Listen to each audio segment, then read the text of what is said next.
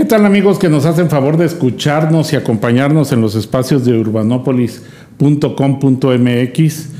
Les agradecemos mucho, en verdad, el que nos estén siguiendo. Les recordamos que estamos a sus órdenes en todas las redes sociales para que nos hagan saber sus comentarios sobre las entrevistas, nos sugieran temas, nos recomienden. Eh, tenemos ya pendiente hacer un segundo episodio con algunos de los entrevistados. Como siempre, el, tema el tiempo se nos acaba, pero el tema nos da para mucho.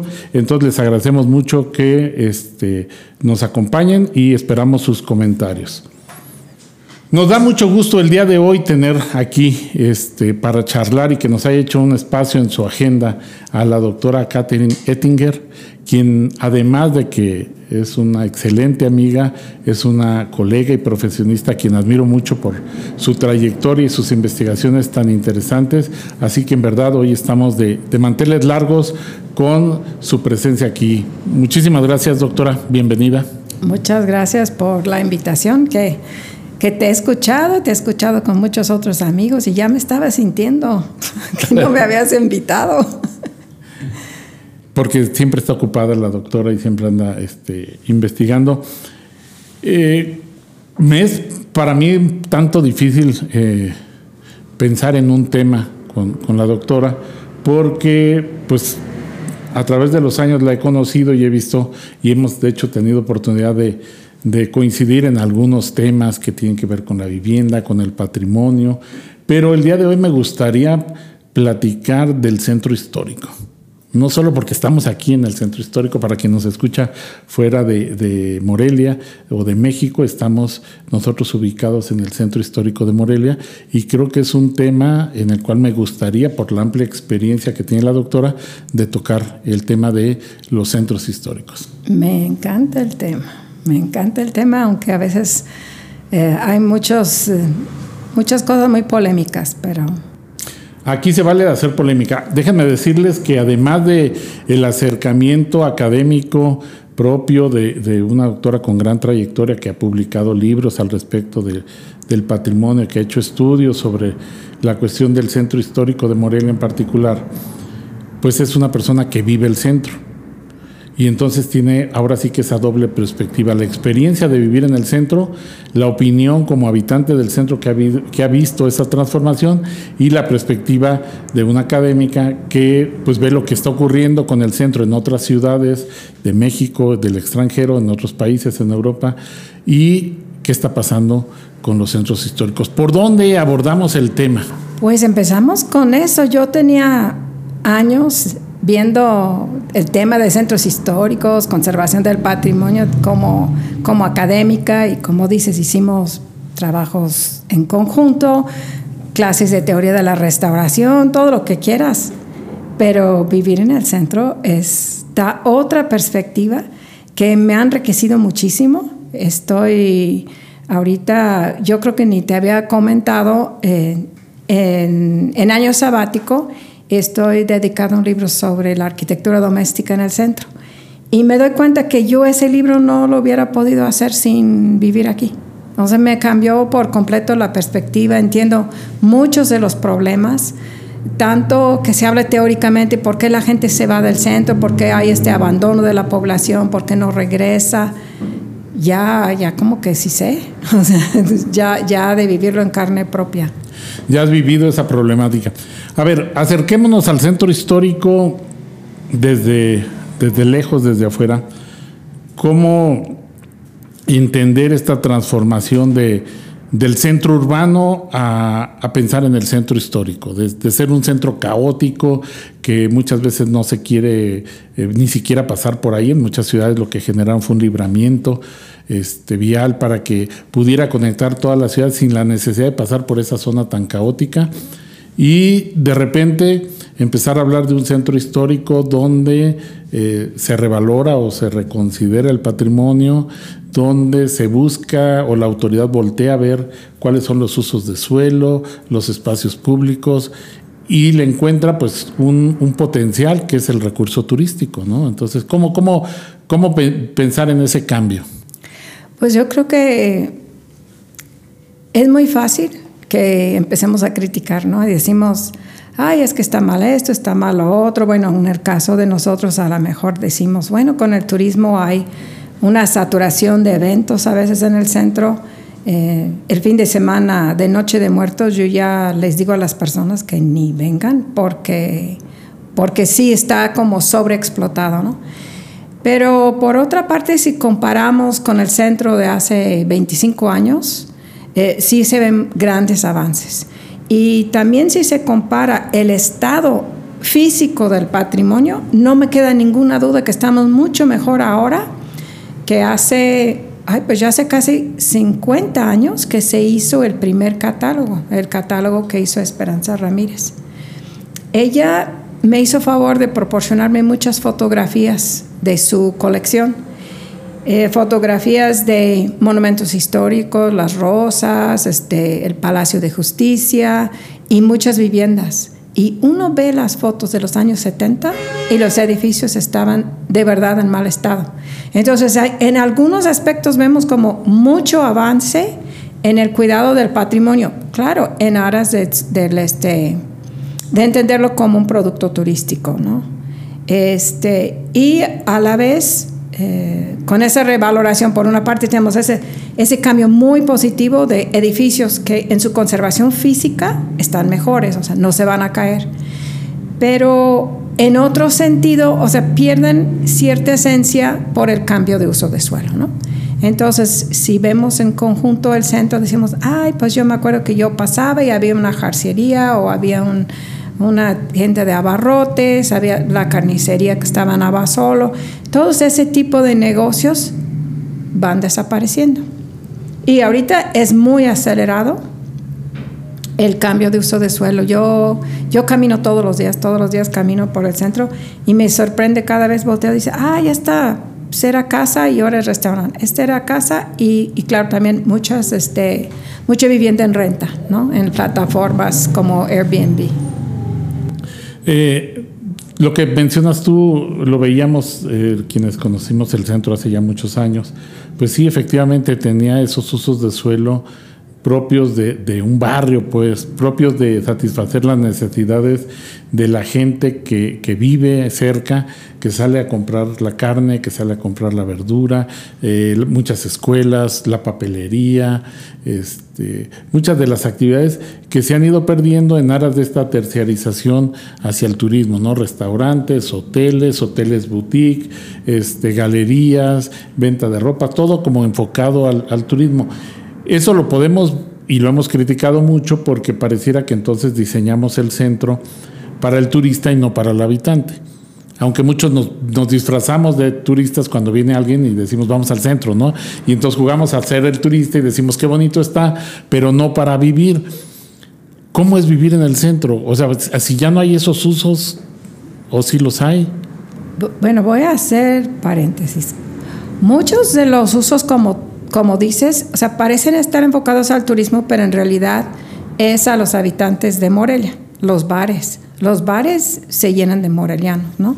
Y todos los otros usos que mencionas, pues no son mayor problema. Claro que nos gustaría seguir viendo casas y, quienes tenemos muchos años aquí recordamos cuando la gente abraba, abría perdón, su portón y se veía el zaguán y se veía el cancel y se, se veía el patio, ¿no? Cosa que ya vemos muy poco.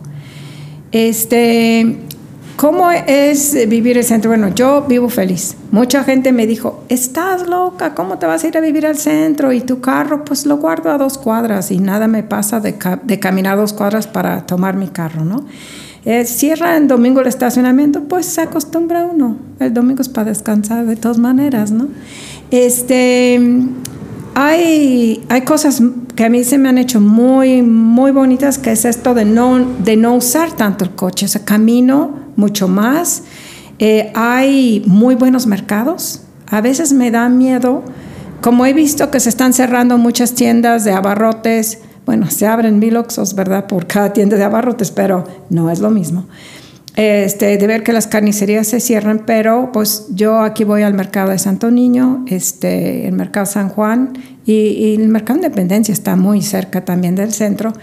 Y, y, ahora, a ver si no me ves con malos ojos, pero yo creo que también esos mercados tradicionales tienen que ir pensando cómo también ser atractivos turísticos, porque si nosotros vemos que la tendencia es esta pérdida de, de población, los mercados tradicionales son muy interesantes y es muy importante también mantenerlos vivos. Y bueno, todos sabemos que hay este, muchos mercados tradicionales que son, pues en Oaxaca ni se diga, ¿no? O sea, el turismo este, mantiene también tradiciones, costumbres, siempre hay interés en los, en los alimentos locales, etcétera. Creo que ahí también hay un potencial interesante. Ya sabes que se trata de polemizar, pero me haces pensar, por ejemplo, eh, esta idea cuando uno uno quiere visitar una ciudad, pues, pues, parte del atractivo es, es, conocer esa parte cultural, es ver cómo vive la gente eh, pensando que vive de manera distinta. Y luego criticamos, por ejemplo, que, llegan algunas personas a visitar o a uno cuando le toca visitar otra ciudad y se encuentra con una serie de, de elementos este, pues, que tienden a la homogeneidad, ¿no? O sea, en todos está el turibús, en todos está la rondalla, eh, luego le cuentan a veces hasta las mismas leyendas que uno dice, aquí no había leyendas, aquí no había rondallas, aquí no hay esto. Eh, esta idea de poner los letreros se me hace como que la parte más obvia de decir, ponle el letrero porque si no la gente no va a identificar dónde está eh, cuando es todo lo contrario. Entonces, ¿hasta dónde esta terciarización va perdiendo eso que viene esperando el, el, turista, ¿no? Eso que está esperando? Bueno, ahí coincido contigo que, que, realmente lo que busca el turista es la experiencia diferente. O sea, no, no quiere llegar a encontrar lo mismo que ya vio en otras 30 eh, ciudades, ¿no? Lo de los letreros, estos grandes, pues es para sacar el selfie, o sea y entiendo eh, el punto de vista de la Secretaría de Turismo. Dice, ay, es que la gente les gusta, sí.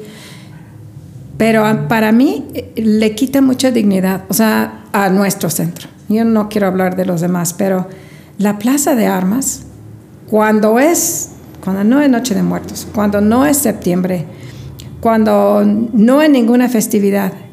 Siempre hay algo ahí. No, pero está preciosa, o sea, la plaza es preciosa. El día que llegas y no hay nada, es la cosa más hermosa. Y a veces no entiendo por qué le estamos siempre poniendo, poniendo, poniendo. Y ahora pusieron como un cuadrado con luz neón, no sé qué.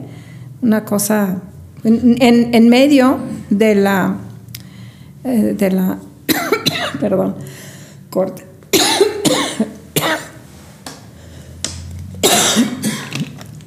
bueno, te lo cuento en medio del kiosco.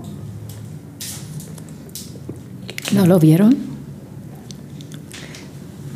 Bueno, no sé en qué estaba, pero bueno. No, sí, en, este, eso de que la plaza es hermosa cuando está sola. De verdad, cuando la plaza no tiene nada, no hay días festivos, es una cosa tan hermosa. Yo siempre aprovecho para sacarle la foto antes de que lleguen a ponerle otro adorno. Y pasa lo mismo con estos arcos que pusieron en la calzada y frente a las rosas. No quiero ser este o sea, yo sé que son bien intencionadas y tal vez les guste el turismo, pero a mí sí me parece que en lugar de abonar, está restando. La calzada es majestuosa. No necesita un arco decorado en mayo con flores, en cada temporada con diferentes cosas o con luces no necesita que, afortunadamente ya las retiraron esas banquitas en miniatura con farolitos que daban más... De pura escenografía más que... Pura escenografía. Y ahora te acercas si quieres ver la fachada de las rosas enmarcada por los árboles y la gran camelina y no pueden sacar la foto porque está este arco de herrería pues que no, no creo que abone. O sea, creo que a veces no necesitamos ponerle más. Esa es la gran contradicción, ¿no? Que, mucha de la gente o el atractivo turístico es llegar ahí y conocer la parte cultural y esta tendencia a homogenizar los centros históricos, a encontrar en todos los centros históricos lo mismo, pues hace que uno, en lo, como dices bien, en lugar de tomarse una selfie con la catedral y que todo el mundo sepa que está uno en Zacatecas o en Morelia o el acueducto, o, no sé, elementos que identificaban, pues ahora le tenemos que poner un letrero porque pareciera que no hay manera de identificar. Pero déjame, porque sé que tú eres una experta en eso. La idea generalizada es que en el centro tenemos puros monumentos históricos. Todas las construcciones son de hace siglos y tú que has estado muy cerca, tú que, que lo has conocido cuadra por cuadra y estudiado, ¿cuál es la realidad del centro?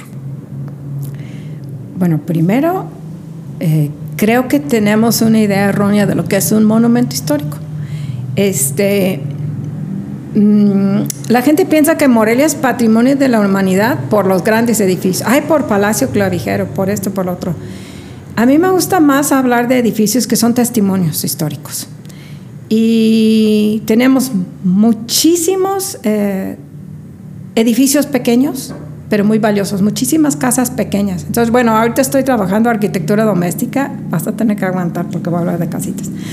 Hemos encontrado, o sea, hemos estado estudiando las casas, casas con seis metros de frente, pero con mucha profundidad, con patios muy bien resueltos, que uno dice, bueno, qué soluciones tan dignas con patio, con alturas y con frentes tamaños de terrenos que ahora asociamos con casas de interés social, ¿no? Pero buenísimas casas. Y creo que se nos olvida que todas estas conjunto de casas es lo que enmarca los monumentos grandes. Y si nomás tuviéramos los monumentos y no tuviéramos las manzanas largas de casas chicas, medianas, grandes, extra grandes, este, pues como que perdería bueno, su, su valor en realidad del centro. Y claro que es patrimonio de la humanidad como conjunto.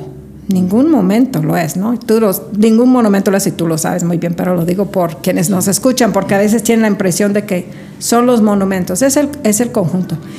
Este, y este conjunto, las casitas, yo he encontrado casitas de adobe, casitas casi de una tipología rural, en algunas callecitas. Me he dado muchas sorpresas porque ahora sí he caminado absolutamente todas las calles del centro histórico. Y te das cuenta cómo estaba conformada, cómo, se fue, cómo fue creciendo, que también la gente piensa que creció del centro hacia afuera, pero no, creció sobre sí misma como en oleadas. Entonces, em, durante, en el siglo XIX, este, durante la revolución, por ejemplo, durante, primero, durante la guerra de la independencia, se vacía y luego se regresa y se reconstruye. Y pasa lo mismo en la revolución. Se vacía y se regresa. Entonces, en cada, en cada ciclo se va como densificando. Entonces encuentras pues casas de diferentes siglos en una misma manzana, ¿no? Se van subdividiendo, los terrenos. Sí. Y, este, y en las periferias encuentras mucho más arquitectura eh, de adobe de pequeñas dimensiones, aunque, pues, por ejemplo, por, por la columna, por la capilla de la columna, también hay muchas casas con 6 metros de frente que son de finales del 19, principios del siglo XX, y muy interesantes casas. Y que digo que son testimonio porque que nos dicen que Morelia no era nada más la ciudad de los eh, españoles o los criollos eh, latifundistas tenía gente de todas las este, diferentes estatus sociales. Y sí, o sea, e, era una ciudad con mucha diversidad y ese patrimonio diverso también se tiene que este, conservar. Y pues en lo particular me preocupa que sí, efectivamente, como dices, pensamos que es colonial. Hay muchos edificios coloniales, pero hay muchísimos más del periodo independiente que se nos olvida, pues 1810, pues ya, ya, ya, este, ya pasaron 200 años y muchísimos de los edificios que decimos, ay, es un edificio colonial en estricto sentido, no son, son casas del siglo XIX, pero hay muchísimas del siglo XX y muchas veces no los distingues, porque aún en el siglo XX seguían construyendo con, con patio o con patios, porque además hemos ido viendo cómo la casa está hecha de una serie de patios. No es un patio, hay un, en general un patio principal. En las grandes casonas, un segundo patio. ¿Más de servicio? No, el en las casononas, ah, el segundo está asociado al comedor y es como un poco más privado, como en la Facultad de Letras que tiene el comedor en el centro con vidrio por los dos lados. Y ya hemos contado varios casos. Después sigue uno de cocina y de servicio después corrales o caballerizas y después huerto. Y cruzaban toda la manzana. Pero claro, luego se van cortando y se van perdiendo espacios. Pero es interesante, hay veces que en terrenos más pequeños buscan cómo meter por lo menos tres espacios. El patio principal, que es público, el de servicio y un corralito o algo para los animales. Casi, casi todos, o sea, como que lo acomodan como puedan. A ver, eh, que yo he dicho, y aquí me confieso, que, yo entiendo que la ciudad siempre se ha construido sobre sí misma y que es lo más normal entender que los edificios que vemos ahora pues no son los que originalmente estaban en la ciudad, por eso eh, siempre hablamos o consideramos que es más acertado hablar de patrimonio que de monumentos, pensando que el patrimonio engloba este, tanto arquitectura contextual, nos ayuda a entender. Pero cuando hablamos del centro histórico, yo eh, lo he dicho, Esperamos que pase el de la... A ver, eh, Kate, eh, yo entiendo que el centro pues ha sido siempre, la ciudad siempre ha crecido sobre sí misma, es un proceso que va evolucionando. Digo, nadie pensaría encontrar, salvo raras excepciones, los edificios que originalmente estuvieron, como estos que hablábamos, o que tú muy bien señalabas, que la catedral, un colegio, algún templo religioso. Y, pero todo lo demás se ha ido transformando según la posibilidad material, porque de hecho también según la moda estilística, porque vemos cómo se han si se transformaron los templos en su interior, pues cuanto más las fachadas.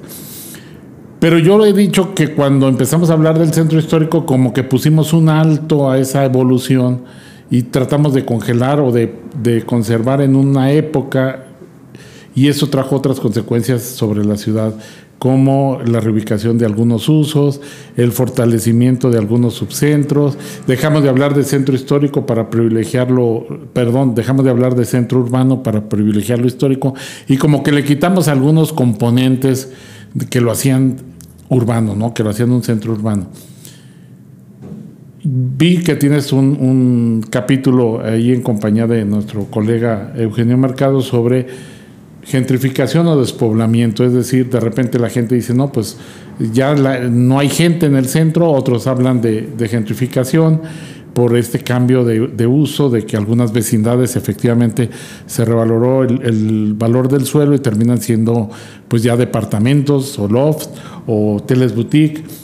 ¿Cómo, cómo entender estas dos, dos extremos, ¿no? Entre el despoblamiento, que, que hasta dónde es, y esto que mal llamamos pues gentrificación, vamos a decir a la mexicana, ¿no? Porque pues en el sentido original gentrificación es que regresan los mismos dueños a, habitar el centro de, Londres, este, ya una vez que pasan estos procesos, ¿no? Y aquí simplemente cuando cambia de nivel socioeconómico hablamos de gentrificación, como es el caso de la Ciudad de México. Fíjate que el artículo que menciona se publicó hará cinco años, cinco o seis años, y, ahí hablamos, y yo sí, hasta discutí con varios del, del, ayuntamiento que decían, ay, es que el proceso de gentrificación, digo, es que aquí no hay gentrificación, no están, no están regresando la gente adinerada al centro, desplazando a las clases sociales, son, son casas abandonadas, ¿no? Son casas abandonadas. Entonces, en ese sentido, pues no me gustaba la palabra gentrificación, porque decía, pues no se está ahuyentando la población, la población ya se fue, se están usando los edificios, pero creo que ahorita sí se está dando. Y se está dando este, con mucha gente de fuera. Mucha gente de fuera están comprando casas, muchos extranjeros. Curiosamente, mucha gente de San Miguel de Allende está huyendo San Miguel de Allende porque está demasiado americanizado y, este, y están buscando seguir viviendo en México, pero en lugares este, que sienten que tiene un poco más de autenticidad. Y sé que muchísima gente ha llegado de San Miguel de Allende aquí y también a Pátzcuaro. Pátzcuaro. Qué bueno, bueno, que llegue esta gente a adquirir edificios. Sí, o sea, no, no es. Eh, a mí, claro que me gustaría ver que los morelianos se interesaran también por, por el rescate del patrimonio del centro. Pero creo que para la gente local el, es más fácil pensar en vivir afuera y construir a su gusto que adaptarse a una casa este, tradicional en el centro, que bueno, a mí me ha parecido fantástico tener patio y ver el cielo y ver cuando llueve y, todo lo que sucede, ¿no?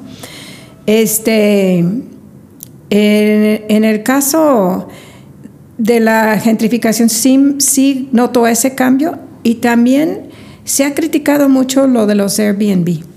Y de hecho lo discutimos una vez, eh, pues en el contexto del Plan Municipal de Desarrollo Urbano y, y sí es nocivo, porque en muchas ciudades se ha inclusive prohibido, ¿no? O sí, se ha satanizado porque expulsan a los residentes permanentes por cobrar una renta mayor, ¿no? O sea, te conviene más subirlo a una plataforma que vivir en el centro en términos económicos. Eso es cierto y ha causado grandes problemas en Barcelona, creo que Ámsterdam, París, bueno, en la Nueva Ciudad York, de México ahorita es lo que Ciudad de México. Edificios completos están Pero aquí yo creo que también tenemos que analizar en cada ciudad qué está pasando.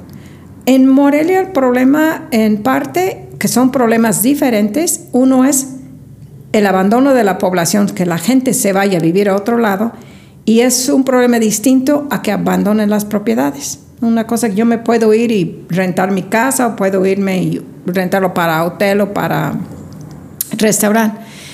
Pero aquí uno de los graves problemas que, que, ahora sí es la pérdida del patrimonio en lo físico y que no es recuperable. O sea, una casa del siglo XVIII se cae y ya, o sea, se perdió.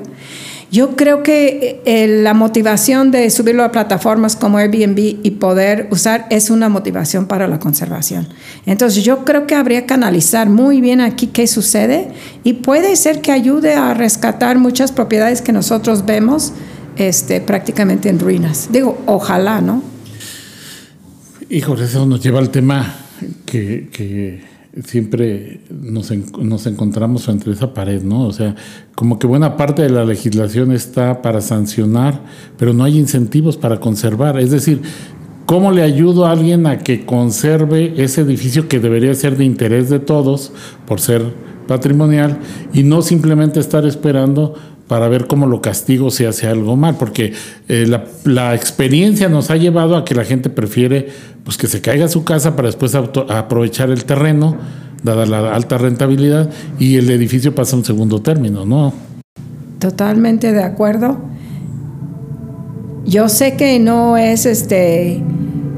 Si a uno le interesan los centavos, no conviene tal vez restaurar en el centro, pero uno dice, ¿dónde está ese cariño por el centro? Este, y también creo que lo que no, se, no nos percatamos a veces es la calidad de vida que te puede dar una casa tradicional. Es una, es una calidad de vida el patio, eh, la cercanía de las cosas, las alturas que tienen las habitaciones que... Mucho más pues, fresco en temporada de calor, digo, ahora que... Y, y, que tiene como muchos eh, beneficios psicológicos. Bueno, yo sí creo mucho en, en, los efectos psicológicos de nuestros espacios sobre nuestro estado de ánimo, ¿no? E, eso por una parte. Y lo que comentas es cierto, no hay una motivación, no solo no hay una incentivación de la inversión, no hay ni ayuda para quienes tienen estas casas. La mayor parte o el sector poblacional más importante en el centro son mujeres mayores de 65 años solas. La mayoría no tienen recursos para el mantenimiento y no hay fideicomisos ni nada que ayude, ¿no? Entonces eso lleva a que en el momento en que la persona falte y que se empiece a dividir la herencia, pues los hijos también a invertir prefieren vender. Y por supuesto, pues llega quien compra generalmente no tiene ese arraigo, ese cariño por el centro y, a lo mejor nomás está pensando en cómo explotar este, el, el predio. yo igual que muchos, eh, sí he tenido clientes, tuvimos, hicimos un proyecto, una casa que de verdad no tenía mucho valor, pero por alguna razón, yo creo que cuando hicieron la, el decreto que pusieron las direcciones como monumentos históricos, nada más lo vieron por fuera. Tiene muros exteriores como del siglo XVIII y por dentro ya no puedes ni leerlo, ni, ni, patio, ni nada. Está muy mal la casa, pero todavía tenía este, techos de viguería y terrado. Se cayeron. Entonces el dueño pues, quiere reemplazarlos eh, con losas de concreto, algo más económico. Y como está en el decreto, es un no rotundo. Y dijo, doctora, ¿no me puede ayudar a que se caiga? Le dije, no, eso no lo hago, eso es delito. Pero dijo, bueno, pues lo voy a dejar que se caiga. Entonces, Sí, o sea, es, es, verdad esto. Y mientras eh, no hay incentivos, no hay ayudas, no hay una actitud también flexible eh, para, para, atender las necesidades, yo, yo no estaría a favor de que siempre se ponga concreto. Digo, pero este era un, una casa que no, no tenía grandes valores arquitectónicos, de verdad. Sí, porque luego caemos en, en el otro extremo, ¿no? Nada más conservando la fachada y, uno va caminando y se asoma tantito y es pues puro siglo XX, departamentos de dos, tres niveles, este, arquitectura nada más de concreto y, hasta eso no, no es por satanizar la arquitectura contemporánea, pero arquitectura de muy mala calidad, sí. porque a lo mejor la hicieron este, escondida, totalmente desintegrada del contexto, porque ni siquiera tratan de integrarse y de respetar la, la situación. Entonces, creo que también las intervenciones que se pueden observar pues han sido de muy baja calidad, ¿no? En cuanto al diseño. Muchas. Una cosa que sí aplaudo es que ya no están permitiendo techar los patios. Yo, yo sé que hay gente que hace las cosas en sábado. Hay mucha actividad constructiva. Los sabadazos famosos. Este, pero sí, sí aplaudo que sí, el, el INA sí se ha puesto, ha, parado el alto a techar los patios. Cuando yo restauré, mucha gente me dijo, ¿y no vas a techar el patio? Y yo, ¿cómo? Pues no, es lo, más encantador es el patio, de este, este, el patio, ¿no? Abierto, el ver el cielo.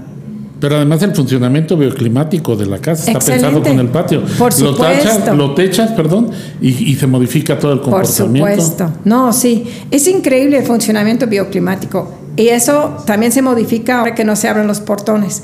Cuando se abre el portón, un detalle que a lo mejor no se han fijado, pero en general el, portón está de un lado del patio y en diagonal está el paso al segundo patio. Cuando se abre el portón, el aire corre. Ventilación cruzada. Excelente. No, no, sí, o sea, tiene mucha sabiduría. Y este, y bueno, de las cosas que también no me deja de asombrar es que no pueden parar las estructuras sobre las azoteas. O sea, no, no me cabe en la mente que camino y veo... Y toldos y toldos. toldos, toldos, construcciones de mala calidad también, este, pues, de acero algunos, este, de todo, de todo. Y, y creo que se nos olvida que en este tema de conservación no es tu casa, no es tu edificio, no es tu propiedad, sino que otra vez es el conjunto. A mí me gusta mucho la vista, bueno, ya la están también, ya la han roto con un par de cosas, pero este, en García Obeso, no, es, sí es García Obeso atrás de Catedral, ¿verdad? Sí, García Obeso. Y uno puede ver la línea horizontal de todos los, eh, todas las casas de un solo piso y luego la Loma de Santa María, ¿no? Al fondo.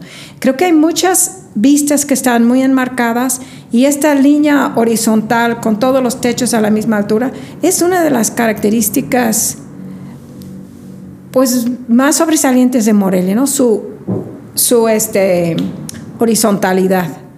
Entonces ya están chipotes, o sea, con, con muchas estructuras de mala calidad. Yo tengo una, un folder en mi computadora de Morelia Fea con todas las fotos, o sea, hay cosas hechas de lámina, de lámina de asbestos, o sea, sin ningún cuidado. Igual podría haber algunas intervenciones buenas, pero creo que el cuidar esa línea horizontal que era típica de la ciudad, que es parte de su volumetría, su paisaje urbano, pues también es muy importante. Y ahí sí, no es, o sea, siempre es la disyuntiva, ¿no? Porque si tú tienes un, si tú eres propietario de un monumento histórico, pues es tuyo y no es tuyo. Es tuyo y es de todos. Para quien nos escucha fuera de, la ciudad de Morelia y, más si nos escuchan fuera de México, este, Morelia, eh, la parte céntrica de Morelia está emplazada en la parte alta de una loma, entonces desde el centro se ve perfectamente esto que comenta la, doctora, que las edificaciones siempre van este, siguiendo la pendiente del terreno hasta que topan con un, digamos, un cinturón de de montes y de este, montañas que están cercanas y ahí vuelve, digamos, ya la, ciudad contemporánea eh, y la zona residencial. Por eso ella habla de este horizonte eh, constructivo que, que, era muy homogéneo, pero que se va perdiendo porque algunas edificaciones pues ya empiezan con tres niveles o esto. Y ahorita precisamente que mencionabas lo de los patios, iba yo a comentar eso porque ya andaba yo en la azotea de estos edificios mentalmente y decía, bueno, han proliferado tanto el uso de las azoteas como restaurantes, como bares, como en el afán de aumentar los metros cuadrados rentables de ese edificio, que como bien señalas, pues están rompiendo la homogeneidad de, esa, de, esa, de ese perfil urbano, eh, de esa imagen urbana, que, que, es una de las características por las que Morelia obtuvo ese nombramiento de patrimonio de la humanidad. Y como se, muchos de los... Este, propietarios piensan y saben que es algo indebido, pues lo hacen con materiales digamos, provisionales en el afán de que pues mañana lo quito y no pasa nada y se van quedando, por eso hablamos de toldos, porque en realidad son estructuras metálicas con puras lonas que pues afean mucho el perfil y le quitan, permítanme la expresión, dignidad a estos edificios que terminan pues los edificios estaban muy bien pensados y diseñados como para un remate horizontal con una cornisa, con algún elemento estético, como para que ahora terminen con un toldo en la parte superior que, afea definitivamente toda la, fachada, ¿no? Es... Y, y, los otros problemas, creo que como lo hacen provisional, mm, no todas las casas están diseñadas o construidas para soportar el peso. Luego si es bar y están bailando y eh, quién sabe en qué condiciones están las vigas, etcétera. Yo creo que también hay un tema ahí de protección civil que, que es de revisarse. Y el otro problema que también no lo sabes hasta que vives es que los patios con todas sus bondades climáticos son también cámaras de eco. O sea, no tienes idea cómo una música en una azotea rebota en los patios y se magnifica. Te puede pasar que estás en el patio y escuchas una música fuerte, y lo, pero no sabes ni de dónde viene porque, porque hay mucho eco. Me pasó un día y eran como las 4 de la tarde y dije, van empezando, pero una cosa estruendosa. Y me salí a caminar y estaba a tres cuadras. Uno, dos, tres o cuatro cuadras en un hotel, en una azotea. Y pues les pedí, me dijeron, tenemos autorización, tenemos autorización. Y yo dije, pero es que ese volumen. Y eso, desde luego, sí ahuyenta la población. O sea, si tú vives en el centro y te ponen un bar cerca, eh, yo también lo he pensado. Dije, si a mí me ponen un bar, pues al día siguiente están renta la casa porque no puedes vivir, o sea, no, no puedes vivir los jueves, viernes y sábado con música a todo volumen y vibrando tu casa, ¿no? Oye, que yo, yo Oye, que yo sumaría un, aspecto más, a ver si coincides conmigo. Eh, esta idea de aprovechar las azoteas, de ir poniendo los toldos, ha disminuido la capacidad de la captación pluvial que se tenía. Y entonces todo digo, ahora hablamos de inundaciones en el centro cuando es la parte alta, pero yo atribuyo que en buena medida se debe a que todas estas azoteas que captaban cierta cantidad de agua pluvial, pues ahorita no la están captando porque las están lanzando a, las calles. No sé cuántos tenían aljibes para captar. Mm, todo, bueno, las construcciones anteriores a 1860 tenían las gárgolas para aventarlas hacia la calle. Y en 1860 se prohibieron y empezaron a darle inclinación a las azoteas hacia adentro, pero el agua baja a, drenajes, en la mayoría de los casos. Sí. Pues yo, yo he pensado que, han de influir mucho porque pues no se inundaba. No, y, se inunda la parte alta de pero la ¿sabes que sí debe de influir? Es que las superficies no son permeables. En el, en el siglo XX se dio mucho la idea de que el patio era pavimentado con una fuente al centro. Bueno. Pero era jardín originalmente. Eran jardines, casi todos eran jardines. Algunos pavimentados, pero hasta donde sabemos no tenían fuentes. O sea, la idea de la fuente al centro del patio es como una idea de 1950 o a lo mejor 1930 para acá. Pero sí, no es lo que era la pila pues estaba en el segundo patio porque realmente era de servicio. Era de servicio y tenía un, una función, ¿no? Y sí, efectivamente, había muchos más árboles, muchos más árboles, este, tanto en el patio principal, en muchos casos eran jardines, el mismo Palacio Clavijero, hemos visto las fotos, era un jardín, no estaba pavimentado. Y, eh, y, los traspatios, los huertos que se fueron fraccionando en realidad. Yo creo que en el momento en que llegue el automóvil y ya no se necesita las caballerizas y todo este espacio en la parte de atrás, se fraccionan y, y es donde se insertan muchas de las casas de finales del siglo XIX en los espacios que habían sido huertos. Entonces sí ha perdido mucha área verde y esto contribuye también a las islas de calor. Claro, es uno de los principales problemas porque pues tenemos muchas superficies pavimentadas que no permean, que no absorben, no permiten la absorción de, agua. Las, sí. las mismas banquetas, o sea, el mismo material de la banqueta, que es un material muy duradero, pero la cantera que tenían, la cantería que se tenía antes, pues era más permeable también. Sí, porque eran baldosas que permitían en las juntas la infiltración. Y luego algunas de las plazas que por excelencia eran jardines, pues también las hemos ido transformando y ahora a mediodía cruzar una de esas plazas, pues es una isla de calor, ¿no? Es, es tremendo. Y eso que estamos hablando de la ciudad donde se nota que hay más vegetación, porque en la ciudad contemporánea estamos todavía peor, ¿no? En la ciudad moderna dejamos la, la parte de la vegetación para las las, áreas residuales. ¿Cómo pensar, déjame aprovechar tu, experiencia, Kate, cómo aprovechar o cómo visualizar hacia dónde vamos con el centro? Yo tengo la postura de que, de que hay una vinculación entre los centros históricos y, tienen una asociación, obviamente, pero, pero de alguna manera discuten el camino a seguir en función de la dinámica turística y a veces esos acuerdos entre los centros históricos de diferentes ciudades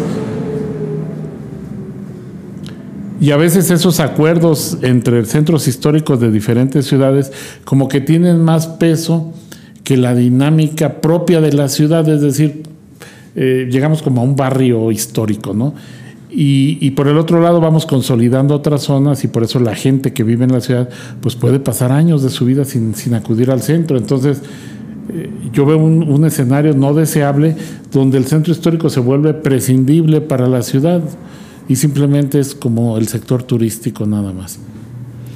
este, tienes mucha razón en que creo que la perspectiva desde el gobierno, desde los gobiernos, las diferentes instancias, muchas veces tiene que ver con cómo aprovechar el centro, ¿no? Cómo, si nosotros tenemos, reportamos más turistas, fuimos exitosos. Si tenemos más eventos en el centro, pues somos más exitosos. Mi administración hizo esto, esto, esto y parece que siempre es eh, en términos de hacer obra, de hacer eventos, eventos y más eventos. Y, poco se habla de la complejidad de la problemática. O sea, cómo es, si, si de veras quieres atraer población, si sabemos que es muy benéfico para un centro histórico mantener gente viviendo en el centro, que está ahí 24 horas al día, que mantiene vivas estos negocios tradicionales, que atraen el turismo. O sea, vamos a Pátzcuaro, nos encanta ver que está la panadería tradicional de Pátzcuaro, ¿verdad? O sea, es parte de llegar a una ciudad y ver que son puras tiendas de turismo, pues no, ya, ya como que pierde su encanto, ¿no? Entonces creo que desde, desde el 2001, desde el programa parcial del Centro Histórico de 2001, se detecta como grave el despoblamiento. La gente se está yendo del centro. Nadie quiere vivir en el centro pero no ha habido una sola política para revertirla. O sea, todos lo dicen, pero nadie ha hecho nada. Y hay, hay cosas bien sencillas que se pueden hacer.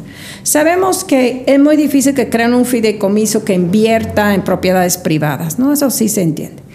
Bueno, se supone que condonan el predial, pero es un trámite de tres meses y luego como dura tres meses, cuando uno termina el trámite dicen, ah, pues ya está condonado, pero tiene que pagar la multa porque lo hizo tarde. Bueno, es además, pues no es automático ni mucho menos y es cualquier cosa comparado con lo que tiene que invertir para mantener una propiedad.